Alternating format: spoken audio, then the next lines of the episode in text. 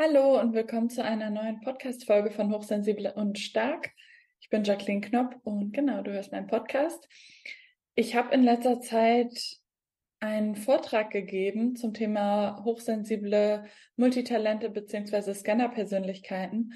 Und am Ende im Q&A-Teil wurde eine gute Frage gestellt, die ich jetzt als Anlass für diese Podcast-Folge nehmen möchte. Und zwar hat jemand beschrieben, dass sie auf der einen Seite natürlich hochsensibel ist, und sich das manchmal so anfühlt, so wird das ja auch öfter beschrieben, als ob ein Fuß so ein bisschen auf der Bremse liegt und sie natürlich nicht zu viele Reize möchte. Und auf der anderen Seite ist sie durch die, ja, ihren Anteil, der eben eine Scanner-Persönlichkeit ist oder auch High Sensation Seeker genannt, jemand, der Reize sucht und sich eben Aufregung, Abenteuer und solche ganzen Sachen wünscht. Und genau deswegen war Ihre Frage, wie kann sie da eine gute Balance finden und wie kann sie auch beiden Anteilen gerecht werden? Ähm, was, was kann man da alles so machen? Und Ihre Frage war quasi auch, was sind meine Erfahrungswerte? Wie habe ich damit einen besseren Umgang gefunden? Und das möchte ich in dieser Podcast-Folge beantworten. Wenn du vielleicht noch neuer am Thema bist, verlinke ich auf jeden Fall auch nochmal die Folge wo ich eine Definition gebe, was überhaupt High Sensation Seeker, Multitalent, Scanner Persönlichkeit, diese ganzen Begriffe sagen und wie die Definitionen sind, dann kann man ähm, diese Folge besser verstehen. Das verlinke ich natürlich auch in der Infobox in den Show Notes. Genau. Und als erstes möchte ich sagen, dass es super, super wichtig ist, sich selber besser kennenzulernen. Und zwar kann man das natürlich machen durch Beobachtung, Reflexion, und vielleicht auch darüber nachdenken, zum Beispiel, was waren die letzten Ereignisse, nach denen ich total überreizt war. Überreizung fühlt sich oft so an, als ob man sehr erschöpft ist, sich in Anführungsstrichen überfahren anfühlt oder es kann auch ähm, so sein, dass man, obwohl man ein empathischer Mensch ist und hochsensibel ist, ähm, dann auf einmal gar keine Kapazität mehr hatte, empathisch zu sein und vielleicht sogar eher zickig wird oder ähm, ja ungehalten wird und gar keine ja, Kapazität für andere Menschen hat und auf die dann ähm, negativ ähm, aufbrausend vielleicht sogar reagiert. Oder es kann auch auf der anderen Seite so sein, dass sich das so äußert, dass man eher apathisch wird und nur noch Sachen, Aufgaben abarbeitet und gar nicht mehr so in seinen Emotionen ist und einfach nur funktioniert wie so ein Roboter quasi. Ähm, und woran ich das auch immer merke, dass ich einfach mich ziemlich erschöpft anfühle. Wenn ich überreizt bin, dann ist es meistens so, dass das zu viele Reize auch unter anderem durch Lautstärke und Menschen und em Emotionen und viele Eindrücke waren.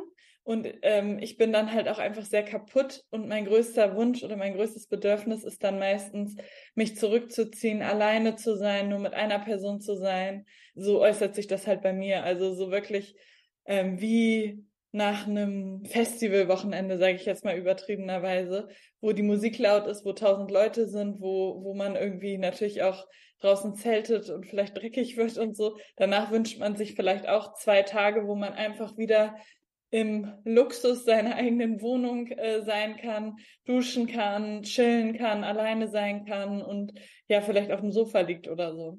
Ähm, genau. So kann man zum Beispiel Überreizung ganz gut erkennen. Auf jeden Fall äußert sie sich bei mir so. Und ähm, da kann man daran denken, was waren die letzten Ereignisse, wo es mir eigentlich ein bisschen zu viel geworden ist und wo ich vielleicht zu lange geblieben bin, so dass ich am Ende super doll überreizt war und mich davon echt krass erholen musste und kann nochmal reflektieren, was waren da die Umstände? Wie ist das dazu gekommen? Ähm, und was könnte ich vielleicht auch beim nächsten Mal anders machen, um das eher so zu gestalten, dass ich nicht so krass in die Überreizung komme, wenn sich das für mich unangenehm anfühlt man kommt da immer mal rein, wenn man zum Beispiel irgendwo hinfliegt oder mit dem Zug fährt und äh, dann ein Zug ausfällt ähm, und man irgendwie lange noch am Bahnhof hängt und viel länger braucht, als man eigentlich wollte, dann komme ich zum Beispiel auch schnell trotzdem in die Überreizung, weil es einfach anstrengend ist.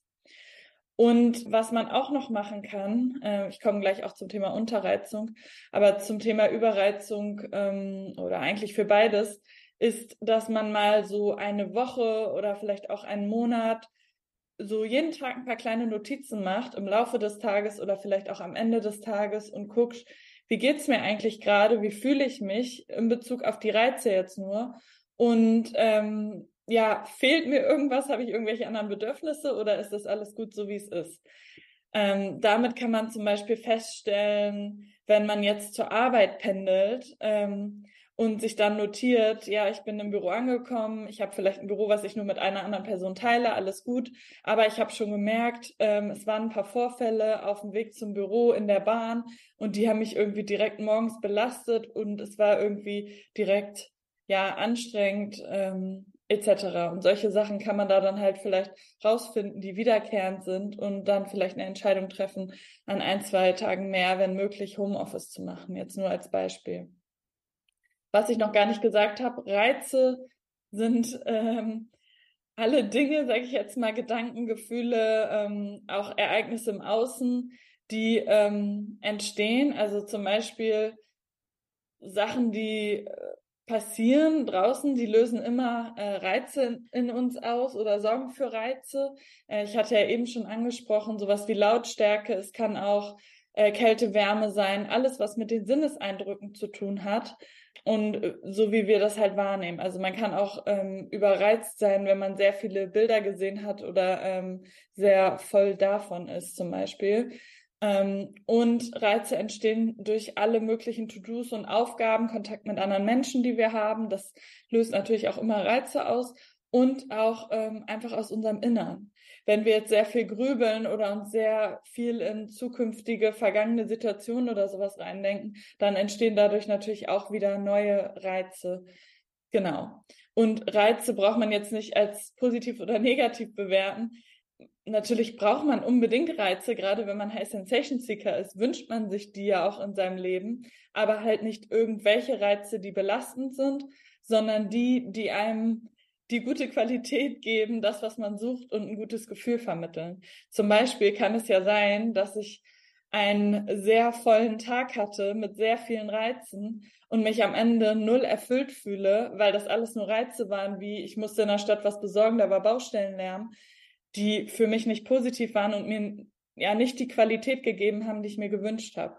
Ich kann aber auf der anderen Seite auch einen Tag haben, nachdem ich mich genauso fühle, ähm, weil ich zum Beispiel zu Hause ein Brunch, Geburtstagsbrunch ähm, äh, gegeben habe und viel Besuch hatte und verschiedene Leute vorbeigekommen sind und so. Und ich fühle mich genauso kaputt am Ende und bin vielleicht auch überreizt ein bisschen. Aber es war total erfüllend, weil dort auch viele der qualitativ hochwertigen Reize dabei waren, die mir eben super wichtig sind im Leben. Und daraus zu finden, was das zum Beispiel für einen ist, ist halt auch sehr, sehr wichtig, finde ich, um mehr in die Balance zu kommen. Jetzt wollte ich noch was zum Thema Unterreizung sagen. Es ist nämlich nicht nur wichtig, sich anzuschauen, weil gerade die hochsensible Seite wird schnell überreizt, zu schauen, wo kann ich die Reize minimieren oder was würde mir gerade gut tun in der aktuellen Phase, sondern es ist auch wichtig zu schauen, wo bin ich unterreizt. Und Unterreizung kann sich so äußern, ähm, dass man eben Langeweile hat, das Gefühl, einem fällt die Decke auf den Kopf, das Gefühl, es muss sich jetzt dringend was verändern im Leben. Es fühlt sich irgendwie vielleicht nach Stillstand an oder nach, ja, sehr redundant, ähm, nach ganz vielen Wiederholungen und so weiter. Ähm, und da dann eben zu gucken, wo ist die besonders entstanden, diese Unterreizung, zum Beispiel im Beruf oder im Privatleben, ähm, und wie kann ich dann dafür sorgen, dass ich mehr Reize bekomme, die aber auch die gute Qualität haben, die ich mir eben wünsche.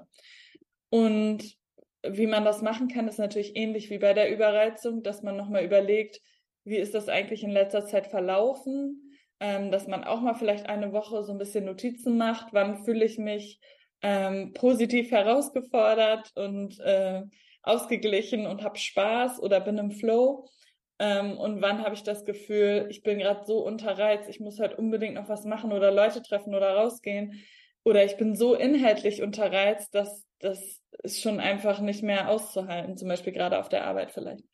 Unterreizung kann auch oft mit den Werten zusammenhängen, dass wenn man das Gefühl hat, dass die Arbeit zum Beispiel entspricht nicht meinen Werten, vor allem so einem Wert wie ich mache was Sinnhaftes, ich trage irgendwie zu einem positiven Impact in der Welt bei, wenn man das Gefühl hat, man arbeitet Sachen ab, die nicht super interessant sind und gleichzeitig auch keinen Impact haben, dann kann das natürlich noch mal mehr dazu führen, dass man das Gefühl hat, man ist dort so unterreizt und gelangweilt und das, da ist einfach zu wenig los, sage ich jetzt mal. Und Ihre Frage war ja jetzt auch, wie kann sie da gut in Balance kommen? Und ich finde, da kann man sich immer so beobachten, wie äh, als ob das so eine Schlangenlinie quasi ist.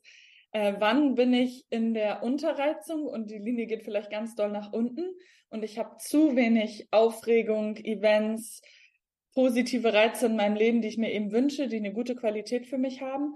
Und wann habe ich so viel angestoßen an Projekten und coolen Sachen, die mir alle gefallen, vielleicht sogar von der Qualität und inhaltlich, die mir aber viel zu viel werden, so dass ich mich überfordere, äh, überarbeitet bin und auch überreizt bin. Also dann würde die Kurve halt super doll nach oben gehen.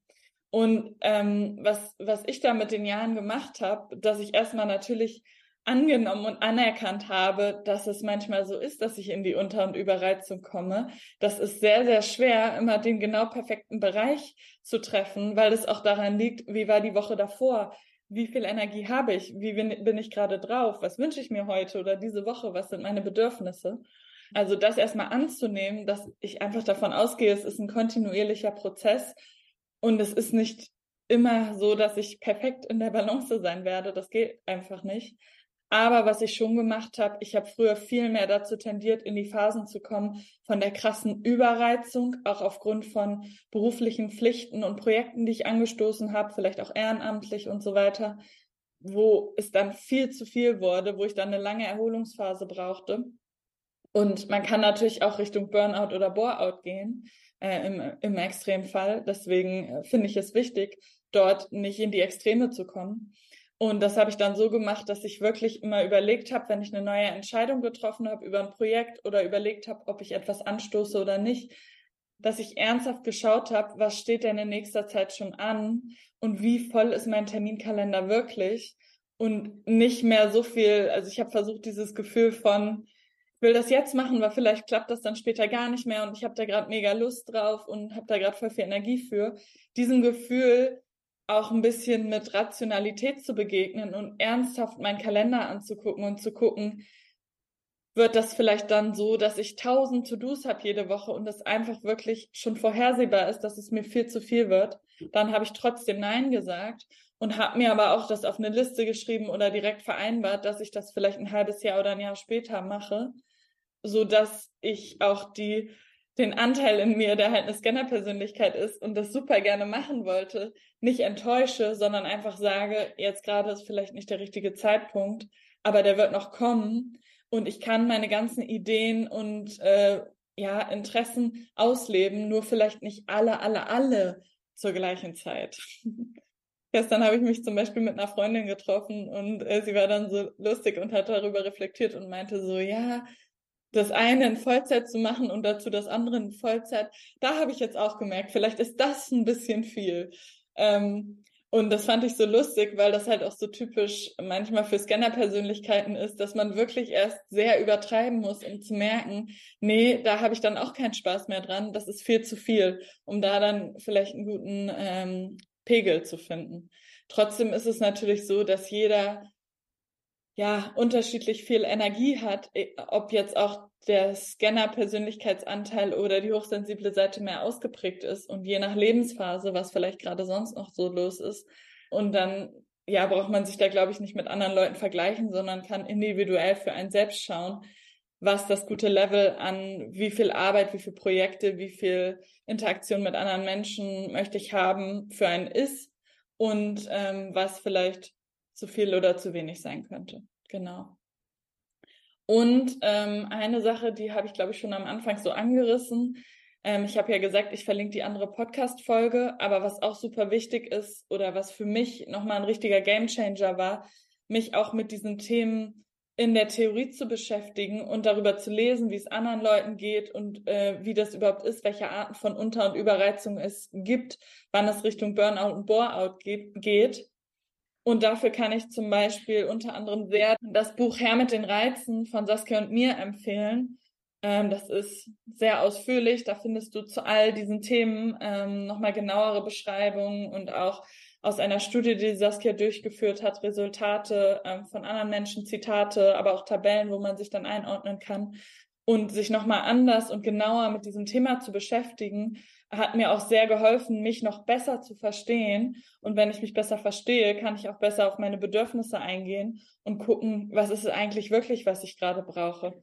Kann vielleicht zum Beispiel die Veränderung, wenn ich in der Unterreizung bin, auch einfach so aussehen, dass ich nicht direkt umziehen muss, sondern dass ich an dem Ort bleiben kann und andere Bereiche in meinem Leben verändere und aufregender und mit mehr Reizen gestalte und dann trotzdem dort wohnen bleiben kann zum Beispiel. Falls du dich für das Buch interessierst, dann freuen wir uns sehr, wenn du das direkt auf meiner Homepage bestellst. Das ist auch nicht teurer als sonst irgendwo und ich verschicke das immer so schnell es geht. Genau, und ich würde mich auf jeden Fall sehr freuen, wenn du da vorbeischaust. Und genau, abschließend zusammenfassend kann ich nochmal sagen, was mir sehr geholfen hat oder wie man besser in Balance kommen kann, ist das Thema Hochsensibilität und Scannerpersönlichkeit, gerade mit den Ausprägungen dazu steht auch was im Buch ADS, aber auch vor allem Unter- und Überreizung noch besser zu verstehen und sich selber dadurch besser zu verstehen. Dann ist ein weiterer Aspekt eben diese Beobachtung anzustellen und sich aufzuschreiben, wie geht es mir, was waren die Ereignisse, wie fühle ich mich wirklich, weil hinterher hat man immer einen ganz anderen Blick darauf als in der wirklichen Situation, wo man eigentlich gerade total überreizt war und es viel zu viel war oder viel zu wenig an Reizen dazu kann auch gehören, mal aufzuschreiben, wie würde denn jetzt in meiner Annahme jetzt meine ideale Woche aussehen oder mein idealer Monat ähm, oder Tag. Und wenn möglich, das vielleicht mal auszuprobieren und zu gucken, ob man sich dann mehr in Balance fühlt oder wie man sich dann fühlt. Ähm, mir hat auch immer sehr geholfen, wenn ich mal eine Zeit lang äh, frei hatte und reisen war oder sowas wie ein Sabbatical gemacht habe, ähm, weil man dann nochmal eher nach seinen Bedürfnissen und intuitiver leben konnte und das ja im Arbeitsalltag nicht immer so möglich ist. Genau, und der letzte Aspekt ist dann halt noch, ähm, sich Zeit nehmen, das anzunehmen, dass es ein Prozess ist und immer wieder gegenzusteuern und Sachen auszuprobieren. Genau, und dann kommt man mit der Zeit, ist auf jeden Fall meine Erfahrung, sich selbst immer näher, versteht sich selbst immer besser und kann das auch besser regulieren, ohne den Anspruch zu haben, dass ich nie mehr in die Über- oder Unterreizung komme, denn das ist wahrscheinlich äh, einfach utopisch. genau. Wenn du noch weitere Tipps hast, dann ähm, schreib mir gerne. Du kannst gerne unter dem YouTube-Video kommentieren oder sonst ähm, auf Instagram zum Beispiel. Und ansonsten, ja, vielen lieben Dank fürs Zuhören bei dieser Podcast-Folge. Wenn dich das Thema noch mehr interessiert, ähm, schau unbedingt gerne beim Buch von Saskia und mir her mit den Reizen vorbei. Wir freuen uns wirklich über jede Bestellung. Ansonsten wünsche ich dir noch einen schönen Tag und bis zum nächsten Mal. Tschüss!